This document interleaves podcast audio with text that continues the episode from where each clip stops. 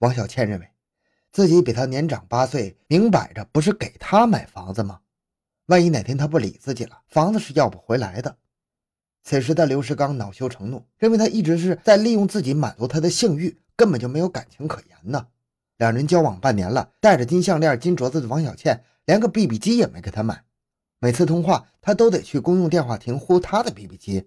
于是穷困潦倒的他渐渐动了抢劫王小倩的念头。一天晚上，刘世刚借口天气太热，想外出去散步乘凉，带着他四处游逛。很快来到一个小河边，可是此时河边聚集了很多夜间钓鱼的市民。他带着他接着往前走。王小倩多次提出夜间蚊子太多，都被他找出各种借口挽留了。终于找到一处人迹罕至的地方，他确认四周无人，一把推倒他在地上，扑过去死死卡住了他的脖子。原本以为自己的力气足以掐死他。不料王小倩拼命反抗，他顺手从地上捡起一块石头砸向了王小倩的脑袋。他非常从容、非常熟练的一件一件的取下了王小倩佩戴的黄金项链、黄金戒指、黄金手镯、BB 机、钱包等物，然后将她的尸体拖进了小河之中。警方接到群众报案之后，并没有及时确认刘石刚就是嫌疑人，因为王小倩的 BB 机控制台记录留下的与刘石刚有关的信息都是用公用电话，而且。第二天上午，刘世刚装作若无其事的样子，也来到王小倩的死亡现场围观。听到围观群众中有人议论，若是嫌疑人抢走了他的 BB 机，警察根据 BB 机定位也能找到嫌疑人。刘世刚吓得赶紧离开人群，偷偷的将 BB 机扔进了附近的草丛之中。此时的刘世刚已经疯狂至极了，他发现抢劫比上班来钱可快多了。于是不久，二十公里之外的一个超市。一名女店员被杀了。接到报案，当地警方迅速围住了超市周围的街道路口，开始盘查。在超市的门口停了很多警车，警察拉起了警戒线。不少当地群众在围观。超市位于城乡结合部的一条道路旁边，面积一百多平方米，主要经营日用百货和糖酒食品。由于女老板一个人看不过来，就雇佣了一名外地女孩，名叫郭珠珠，现年二十一岁，吉林人。超市的卷帘门向下拉到一半，没人动过。身穿警服的法医不时地弯腰进进出出，紧张地忙碌着。后来，两名技术人员在卷闸门的把手和边缘部分用小毛刷不停地刷着，一些指纹显示了出来。报案的是超市女老板，她在案发十分钟之前到门外如厕，离开超市的时候，里边只有一名男顾客，她没有在意。回来的时候，发现超市的卷帘门向下拉到了接近地面的位置。他当时十分疑惑：难道女店员郭珠珠也外出了？怎么事先也不打个招呼呢？不等女老板拉起卷帘门，突然卷闸门向上拉起了，一名男子弯腰从里面冲了出来，衣服上有血迹，而且肩膀撞的卷闸门咣当响了一声。他没有理会女老板，只顾自己拔腿向西边跑去。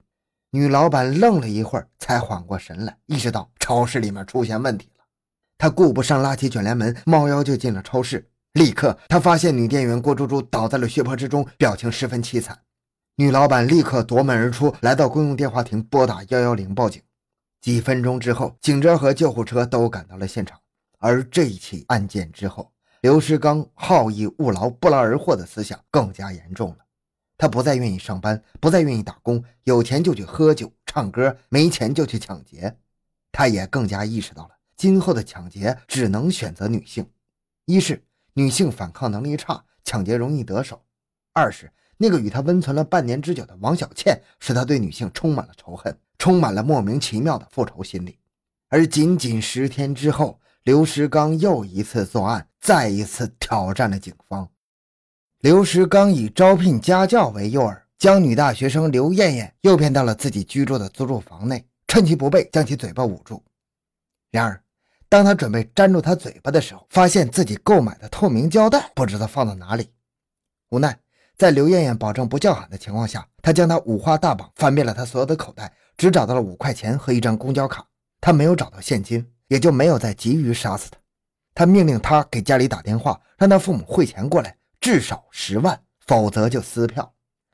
刘石刚的房间里没有电话，又不敢带着五花大绑的刘艳艳去马路边的公用电话亭。况且刘艳艳哭了，说自己家里很穷，否则自己不会身上没有现金的。看到他开始犹豫，刘艳艳开始给他讲述自己的悲惨遭遇。大哥，你不知道我的生活经历。我来自一个偏僻的乡村，从我小时候开始，家里就靠着微薄的收入勉强维持生活。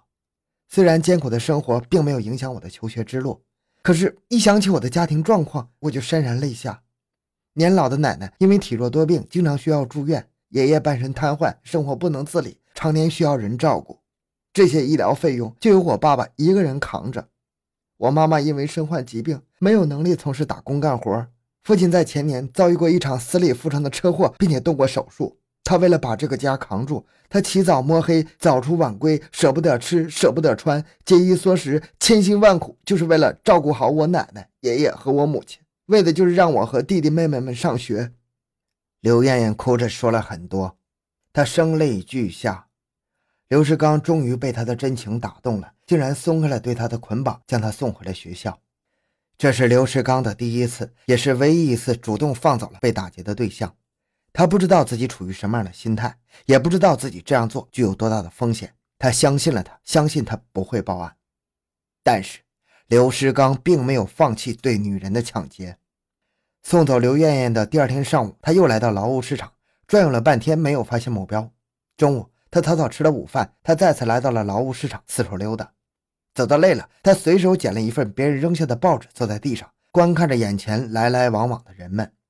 低头的时候，他看见报纸的一角有一条小广告，就是一家缝纫店可以代为加工沙发套。很快，他有了主意。他来到公用电话亭，拨打了缝纫店的电话，果然对方是位女性。他就以丈量沙发尺寸、制作沙发外套为名，将缝纫店的女员工杨佳诱骗到了他的租住房内。在将杨佳五花大绑之后，他从他身上抢到了一百多块钱、BB 机以及储蓄存折等财物。这时，他忽然又想到了昨天放走的刘艳艳。他对杨佳说：“人家对我那么好，我就放走了人家，你怎么对我？”杨家知道自己遭劫难逃，不想就这么死在他的租房内，就答应了与他发生性关系，并保证事后不报警。发生性关系之后，他提出要去卫生间冲洗一下，刘世刚同意了。他来到卫生间之后，看到卫生间的窗户很高，知道自己难以逃脱。正在这时，他听到窗户外边有拖拉机驶过的声音，就扯着嗓子拼命呼喊：“救命啊！救命啊！”刘石刚听到他的呼喊，随即冲到卫生间，死死勒住他的脖子，直到他的身体完全瘫软了下来。接着，他拿着他的储蓄存折到银行取了两千块钱现金，回到住房之后清理现场，又将尸体装进一个行李箱内，用自行车带到郊外，扔到了一处草丛之中。一九九五年四月七日，百无聊赖的他四处逛悠，忽然在某地中州西路七里河附近碰到了一个穿着艳丽的卖淫女李彩英。他上前搭讪，并以请客吃饭为由，用自行车带着李彩英前往某饭店。途经第三人民医院对面宛中路的时候，他看到路上空无一人，路边又有黑暗隐蔽处，就下车来到黑暗处，要求与该女发生性关系。虽然是卖淫女，李彩英从没有在大路边上与人苟合，当时便拒绝了他的要求，建议去宾馆开房间。刘世刚知道自己不能暴露身份信息，不能去宾馆，当即翻了脸。他用手死死掐住了李彩英的脖子，直到她昏迷了过去。气喘吁吁的刘世刚脱掉她一只长袜，勒住她的脖子，双手使劲的拉扯，直到她彻底没有了呼吸。之后，他将她拖进了路边施工用的砖堆里，然后骑着自行车逃离现场。刘世刚还供出了其他案件的作案过程。根据刘世刚的供述，结合其犯罪前科及作案手段分析，刘世刚作案原因四以杀害女性为乐，以满足其变态的性心理需要。专案组迅速将刘志刚交代的各起案件现场勘验得到的种种物证集中到一起，并将个案现场提取的足迹和刘志刚的鞋子、行走样本再次送到了河南省公安厅。郑德才随即投入了检验比对工作，因为现场足迹提取时间不一，提取方法也不一样，有的是石膏模型，有的是照片，提取的足迹部位也不一样，有的是左脚，有的是右脚，有的是前掌，有的是后跟后期检验难度相当大。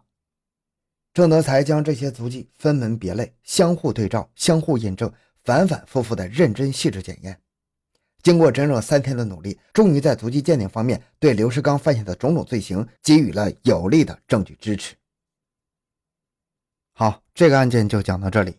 小东的个人微信号六五七六二六六，感谢您的收听。咱们下期再见。